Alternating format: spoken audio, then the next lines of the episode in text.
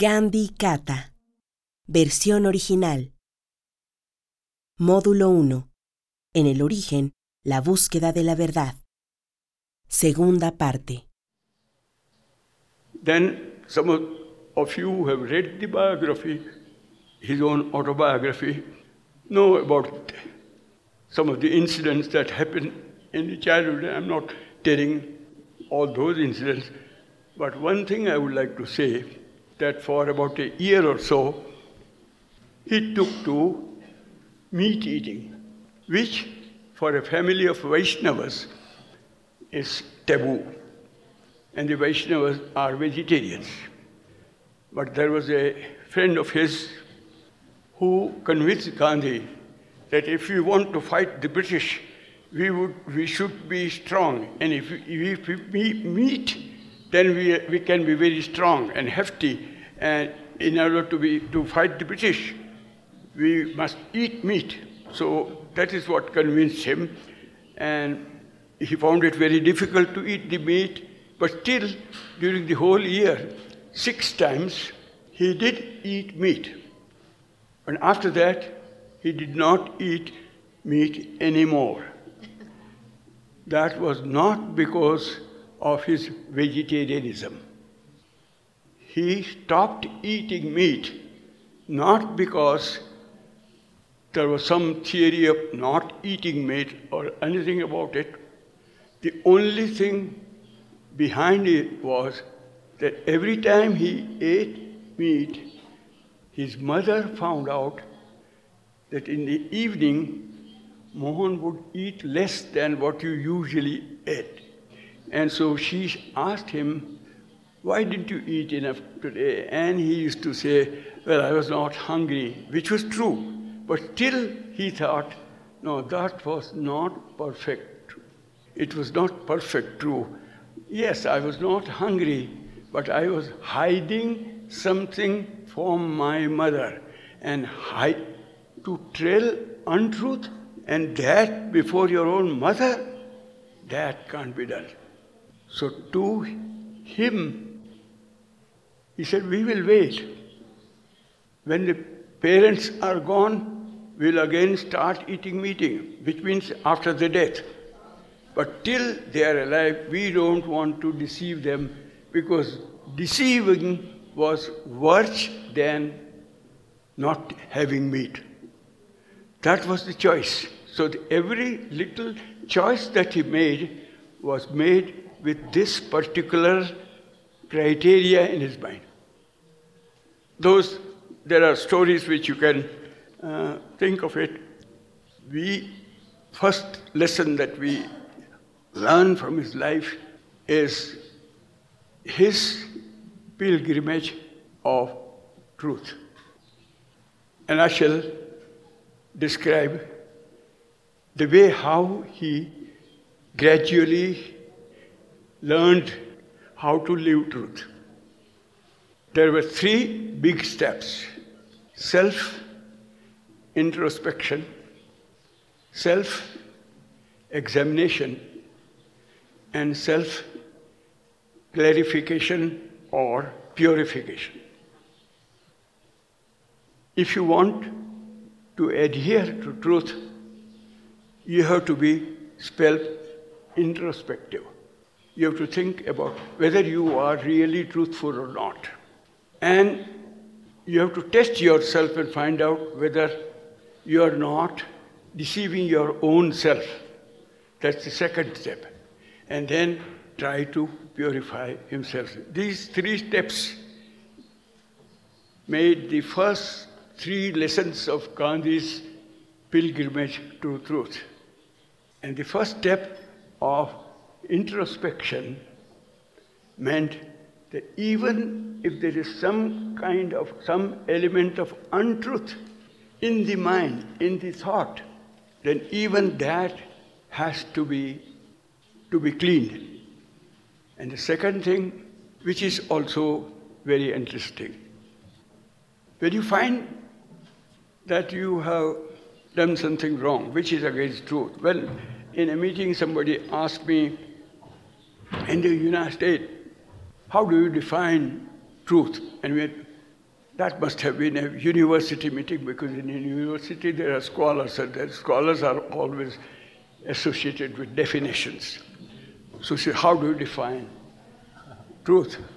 So I asked him, when you were a child, think about the first time, very first time that you remember. Some of the things you might have forgotten, but think about the first thing, first time you lied. You spoke something which was not true. Do you remember it hurt you? That which hurts you from within, that which hurts your conscience, is not truth. And that which goes according to your conscience, and you have to examine that it is your conscience and not your deception yourself, then that is truth. Every one of us, if we think about the first time when we lied, we remember that that time we found it, oh, this is something wrong I'm doing. But when it went on again and again, then we are used to lies. But the first time it does strike you from within. So that is how he did. But his method was if there are fault of mine, then I must blow them up.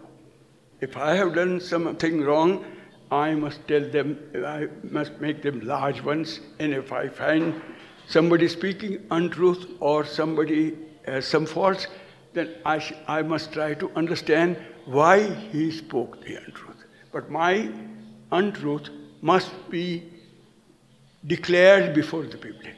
Why? Make them larger. I thought to say something more than truth tantamounts to untruth. 100% truth is 100, but to say 125% truth means untruth. So why should we enlarge our own uh, fallacies? That is what I thought within myself.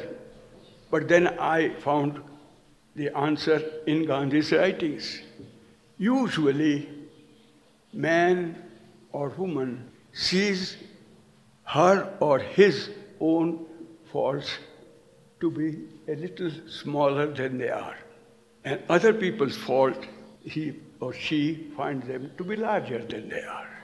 So if other people's faults are made little smaller and our own faults are made a little larger, then we come nearer to truth. Very simple definition, but that is why he just enlarge those truths. And then the other thing, why do we have to declare them before the public? So little things. The personal things, well, there was a. Um, I, I think I must, I'm fighting against time, so I will not go on telling stories of that.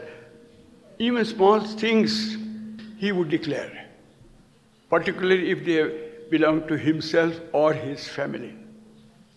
Because it's in the light of day that truth can prevail. And in the darkness of night, untruth survives. So you have to be put in light. Your untruth has to be put in light. That's a big advantage. When you say, I have done something wrong, which was very wrong, when you do it again, then there are 100 persons who are witnesses and they can ask you, Oh, you said you are not going to say that untruth again, but now you are saying the same thing. If we keep our own untruth to ourselves, then there is nobody else to help you regarding your process of clarification or purification.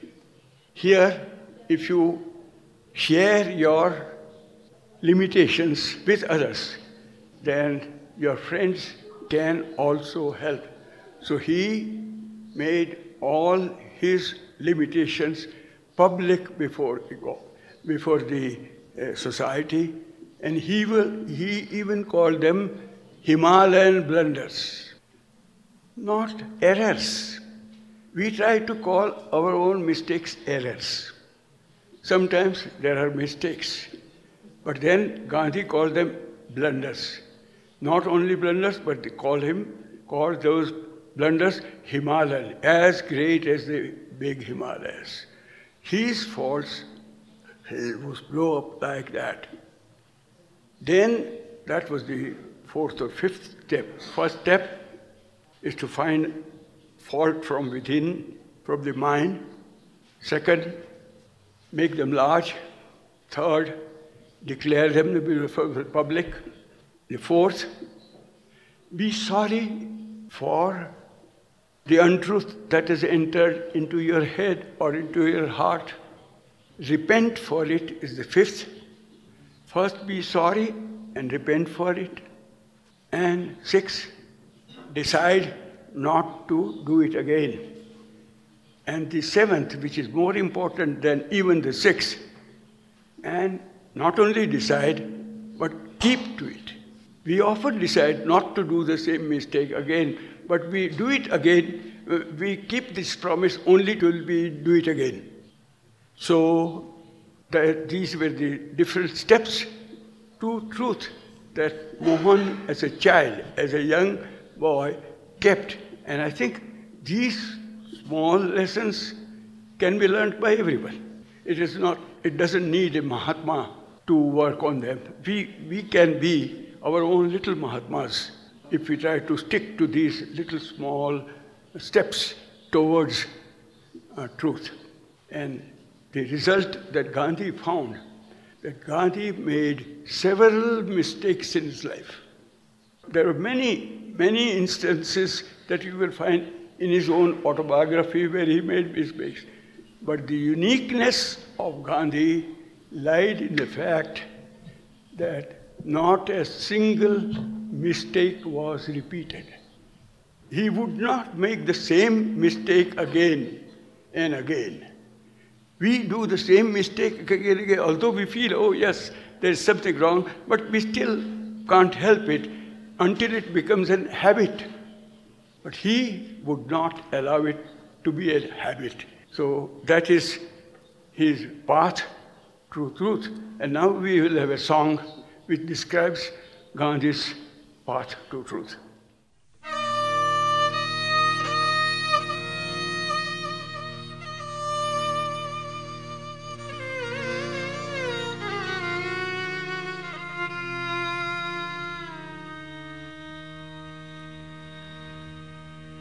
यह सत्य का पथिक मन में भी भूल करता। ईश्वर को साक्षी समझे। वह है प्रभु से डरता।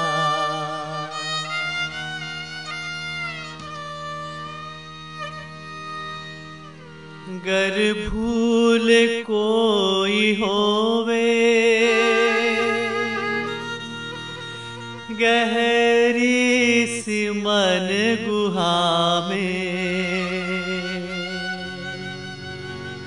गंभीर कर चिंतन निज नाप तौल करता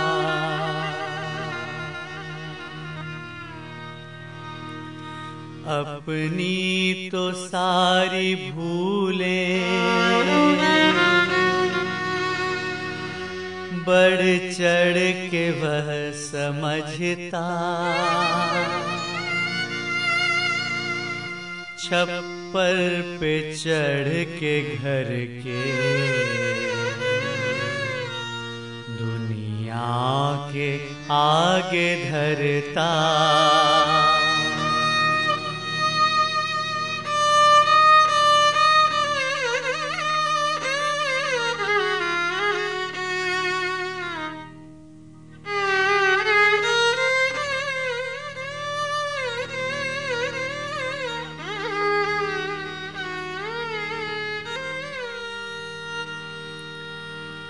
परिताप से वह पूरा हो मन ही मन में रोता।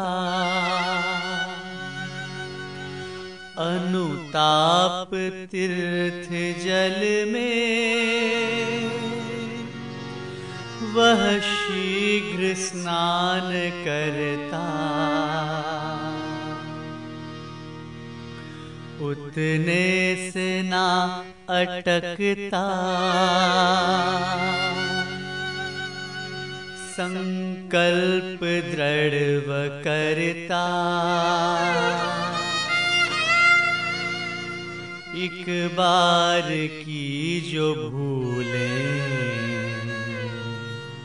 फिर ना कभी वह करता।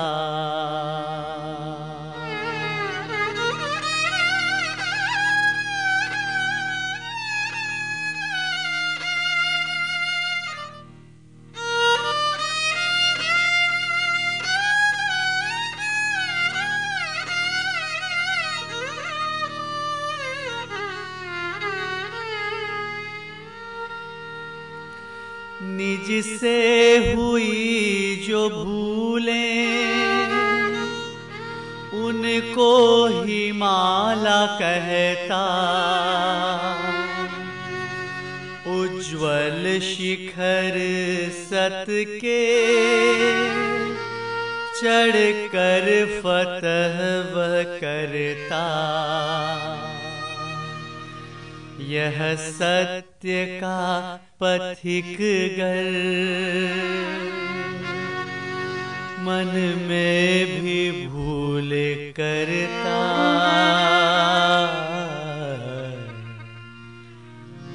ईश्वर को साक्षी समझे। वह है प्रभु से डरता।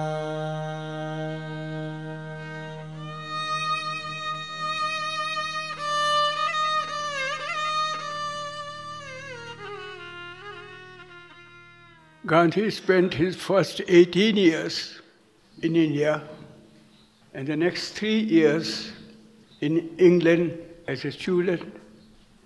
And after spending a few months again in India, he went for a year to South Africa but stayed on there for 21 years.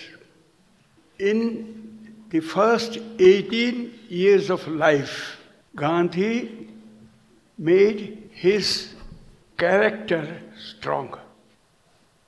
My sowed the seeds of his ethical values in life during the earlier years of life.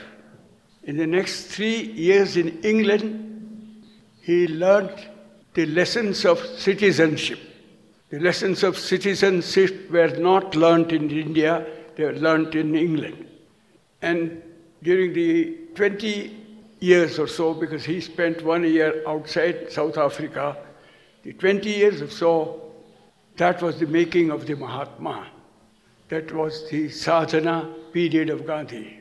So we have to divide these first earlier years into these three periods. He said that I was not very particular about my studies, but I was very particular about my behavior. In a very simple language, he said he was particular about the moral values, not so much particular about his studies. He was a mediocre student. When he passed his matriculation examination, which was the entering point of college, he had only 39% marks, which was below, Uh, it was a lower third class. So it was not a very brilliant student. But he was not also a very dull student because, you know, he married at the age of 13 and his elder brother was about 15 years and he too was married at the same time. And there was a third brother who was a cousin, almost the same age.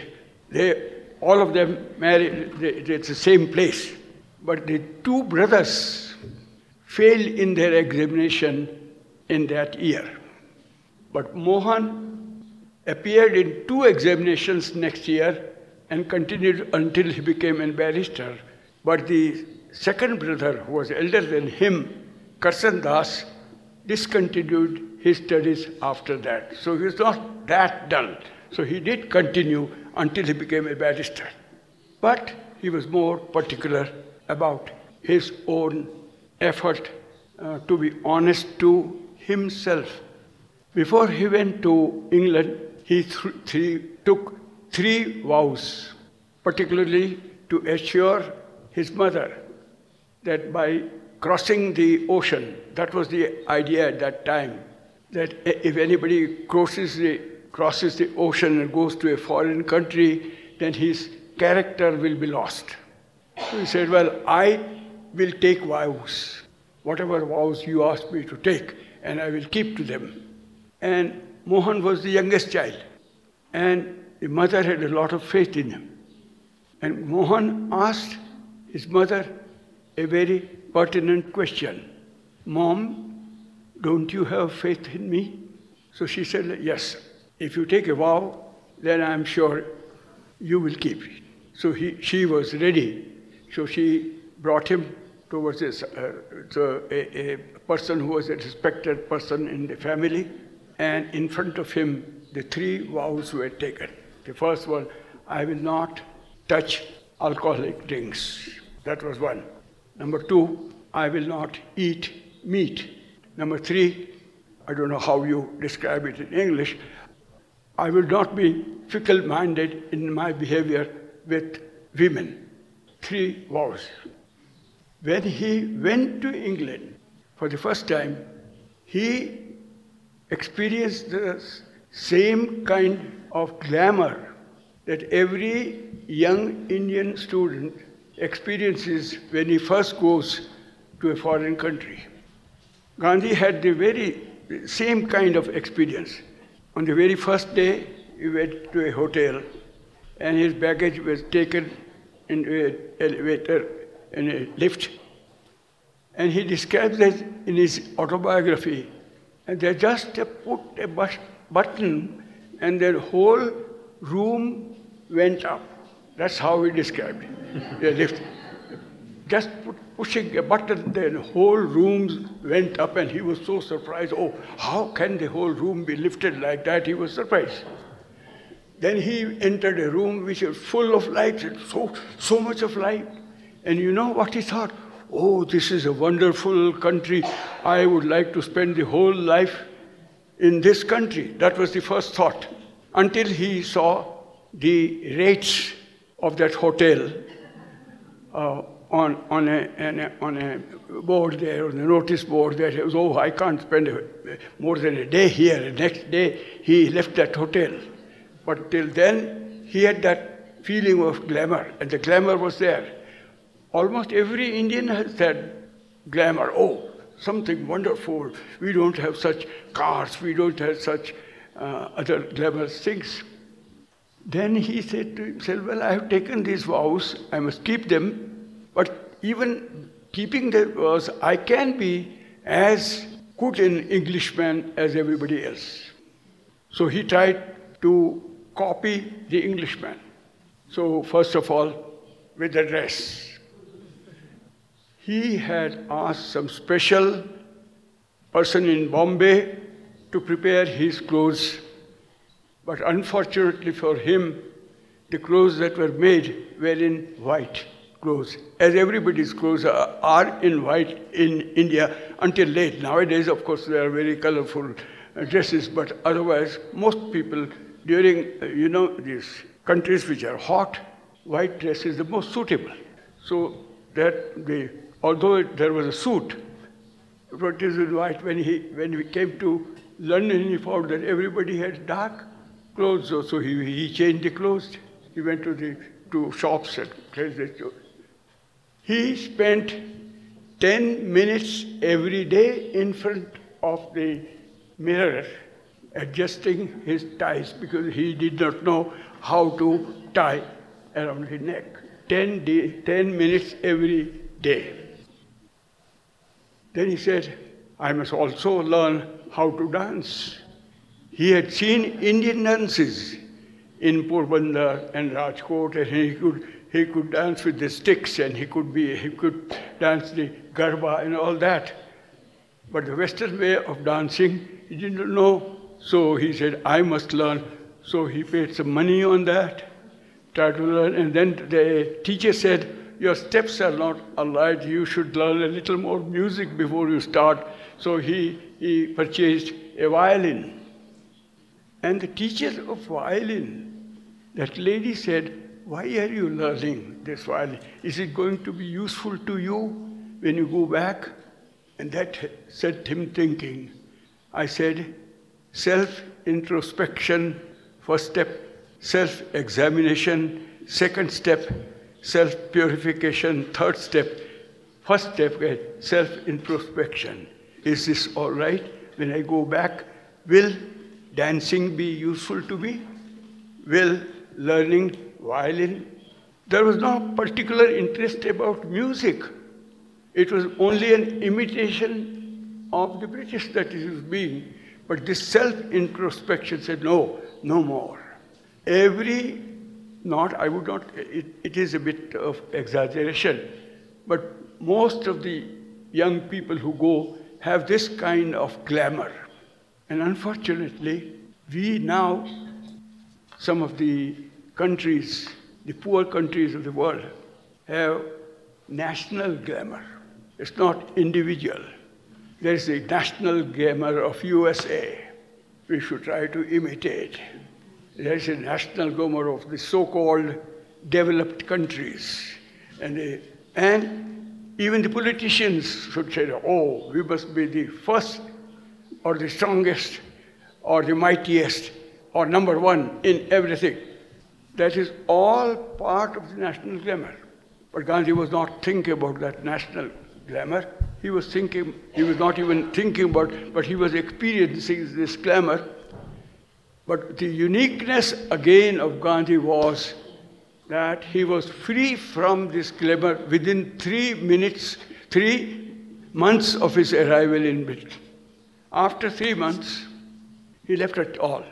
He said, No, I can't spend my money because my elder brother sold his furniture to buy the ticket for him. And his wife lent all his or, or her ornaments for his studies. So said, I can't spend money on that. So rather than riding buses and trams, there were trams which were cheaper than buses, he said, I would walk. So he walked through all the streets of London. And he knew London much better than somebody who perhaps would go in a bus because he walked through all of them. And there was one particular reason why he had to walk. One reason was very simple. That was the only exercise that he took throughout his life. When he was a young boy, he used to serve his father, spent almost all the time outside the school in serving the father, helping him because the father was ill and all that he could do was to have walks. But he continued it till he was 78. He, he always walked. So in London, he walked. But there was another reason he did not want to spend money on a tram or a bus, so he walked. Only thing that he spent money was on buying his textbooks. About his textbooks, he was particular. He would not by a second hand textbook, which is marked by other students, his own markings. He wanted fresh textbooks. That was the only thing he spent on money, spent his money. Otherwise, he didn't spend much money on other things. Came out of that glamour. After three years, he became a barrister. But I think the biggest lesson that he had in England was not that of law, but that of citizenship. He came from Porbandar, although it was a princely place, it was almost like a big village. Rajkot and Wankaner were the other two places, but they were also, Rajkot was slightly bigger, but it was a small town. And from those three small towns, he came to London, which was the largest city in the world at that time.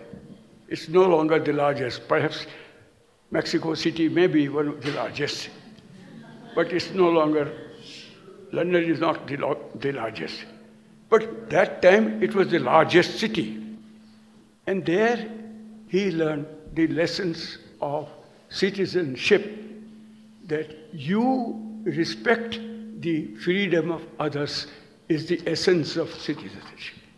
He was 18 when he came, and he was 21 when he came back. But nobody treated him disrespectfully in the society during those three years. He was treated as an equal. His freedom was treated like their own freedom. That is what he felt. In fact, people came to him, You are from India, could you kindly give us some lessons in Gita? Then he thought to himself, I don't know the Gita myself. How can, can I give him lessons in Gita? I must read the Gita first and then I will teach you. That is what he did to some of these two students in Theosophy. He did that. One of the vows helped him not to eat meat. He was a vegetarian by birth, not by choice. He was a vegetarian because in his family it was all vegetarian, which was food. And then he had taken a vow. So he stuck to the vow. But vegetarianism took him to the company of vegetarians of England. And most of the vegetarians of England at that time would represent the dissent among the intellectuals. They were not among the mainstream of the intellectuals, they represented their dissent. So he came into touch with those people who thought originally, who thought differently from every man, differently. Until a few months after his arrival, he was asked to be a member of the Vegetarian Society of United Kingdom, the whole country.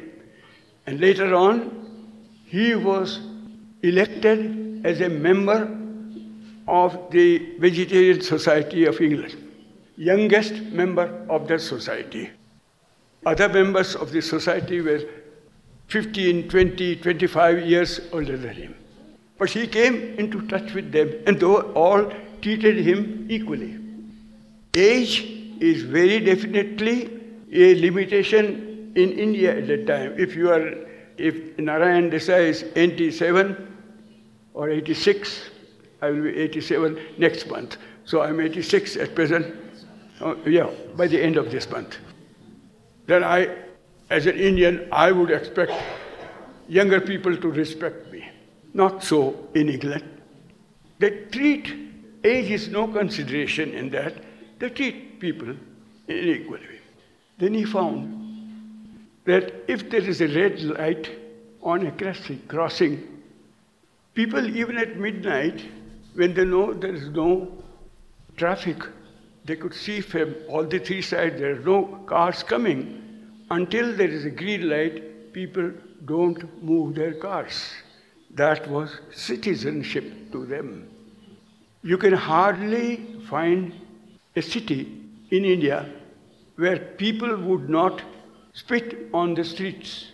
And in England, you can hardly find a city where people would spit on a street. That is citizenship. Citizenship about sanitation, citizenship about keeping to time. We were late in starting the Gandhi Katha.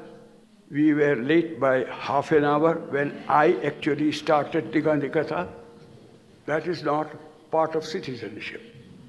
This the punctuality was learnt by Gandhi from England, not from Rajkot, not for punctuality was learnt by them. But I think even much bigger thing happened was the company that he found. J.D.S. Cole, GBS, George Bernard Shaw, Mr. Hill, who was a big industrialist, industrialists thinkers, writers, sociologists, historians. There were some of them. but they were members of the vegetarian societies. And so he came into com- Gandhi broadened his horizons in England. The horizons touch almost the whole world. At the age of 19, before, just two years before, he, he hardly knew any thinker outside India. But at the age of 19, in one of his letters, he mentions Count Leo Tolstoy. And after some time, he translates Tolstoy's letters into his own language. He comes into touch with Emerson. He comes into touch with White Whitman. So many different people. But because of the company of great thinkers, his intellectual horizons widen. But the three tests are something we should, we should go into detail and understand them. The three vows that he took. He found the first vow to be very easy, not to drink. It was tested on his first voyage from Bombay to England. So friends said, Why are you not drinking these wines? He said, Well, I have taken a vow before my mother. I can't drink. Your mother was an illiterate. He, she is an illiterate person. She doesn't know what kind of weather it would be in England. It would be very cold, and you can't live without alcoholic drinks in that. You will die there. So I am not drinking these things, and I'm not yet dead. So oh, it is only an Arabic Sea. If you come to Mediterranean Sea, it will be, you will find how cold it is. So the, let me see and wait. So when the ship entered Mediterranean, he said, yes, it is quite cold, but I am not yet dead. I am alive, and I can live without alcohol. And he never found it difficult to live without alcohol. In fact, it, in one very queer way, it made him popular. Because when he sat on a table with three other young students, they, they, there was a competition between, between the other students to sit on the table, on the table where Gandhi sat, because they knew that that bottle for him could be shared by the others. So they were all expecting him. So he became a bit popular. Second vow, not to touch women, was subtle. If he had not described anything himself, nobody would have known anything about it. But he described everything in his autobiography, wrote everything about it, how his mind worked and how he came very near to uh, breaking the vow. He described them very clearly. Time, twice it was tested. Once in Plymouth, when we went for a conference, then the lady with whom he was staying as a guest, as a paying guest, uh, they were playing cards in the evening, and then they, they started some kind of gesticulating and some jokes, etc. Until Gandhi almost, almost was slipping. I mean, slippery. He had a friend, much elder in his age. He said, Gandhi, you are doing this, just this question. And it immediately shook him. And he was almost quivering. His feet were quivering. There was perspiration from his body. He ran back to his room, thought of leaving this place that very night. Then he said, Well, there are only two more days left in the conference. So he stayed there until the end of the conference. But he was so much disturbed. But in spite of that nervousness and in spite of that worry in his mind, He said, I must thank my friend who warned me. I must thank my friend who warned me because he warned me from breaking my vow. The other incident was during a, a holiday when he was having uh, some Well, he was in, visiting a restaurant, and the menu in the restaurant at that time was written down in French. That was the fashion. A British restaurant writing the menu in French. We have such fashions in Bombay. The language there is Marathi, and all the other people understand Hindi. But the, the menu is written in English. That's the fashion. So the venue in England was written in French. And at that time, he did not, he could read French, but he did not know the names of the various items in French. So he was worried which was vegetarian and which was not. There was an old lady, British lady, sitting by the side. She finished her meal and she was seeing that this young man has not yet even ordered. So she said, Can I help you? You have not even ordered anything, and I have almost completed my meal. Oh, that would be very kind of you if you can help. This is written in French. I don't know what these things are made of, and I am a vegetarian. Oh, you are a vegetarian. So there began the conversation, and they found out that she was living very near London. So she invited him to come to her place next Sunday and gave him vegetarian food.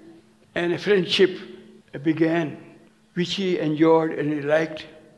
There was a young niece in the family, and the old woman wanted to make these two people friendly, so she provided opportunities to both of them. You may go around and see places while I prepare the food, or better eat yourselves. I'm not feeling hungry today. Things, opportunities like that. And then Gandhi again says, I was so much habituated to it that I was all the time thinking about the next Sunday. I was hoping that next Sunday I will be back again with the old lady and her niece. But then she said, Why is this old lady trying to make us, to bring us closer? Evidently, because she thinks that I am an unmarried person and maybe a fit person to marry her niece. And I have not told her that I am a married person. So I have lied. I have not kept to truth. At that time, he had not the courage to tell, go and tell the old woman. So he wrote a letter. He had discouraged later on in South Africa, but before that, always there was something to confess, he had to write down. He could not speak. He was very shy of that. So he wrote down the letters. I am very happy to be with you, and I like your hospitality, and I'm very thankful to you, but perhaps you do not know the fact that I am not only married, but I have left a child in the family behind. So if you ask me not to visit your place again, there's no fault of yours. It's my fault that I have hidden truth from you, and I won't mind at all if you tell it to me frankly not to come again. The uh, old lady enjoyed the joke, and she wrote a letter saying, We read the letter together, I along with my niece, your letter together, and we enjoyed your letter thoroughly, and we would invite you next Sunday so that we can, each one of you, each one of us can pull your legs on one side. And the friendship continued even after Gandhi became the barrister, went back to India. The old lady went on writing letters to him, so the friendship continued after. That is there in the collected works of Mahatma Gandhi, the Gandhi's replies and her letters. It's there. So, you know, the, the idea that you have to be truthful made the friendship stronger. The faith that he put in her made the friendship the, the more strong. That was the second vow.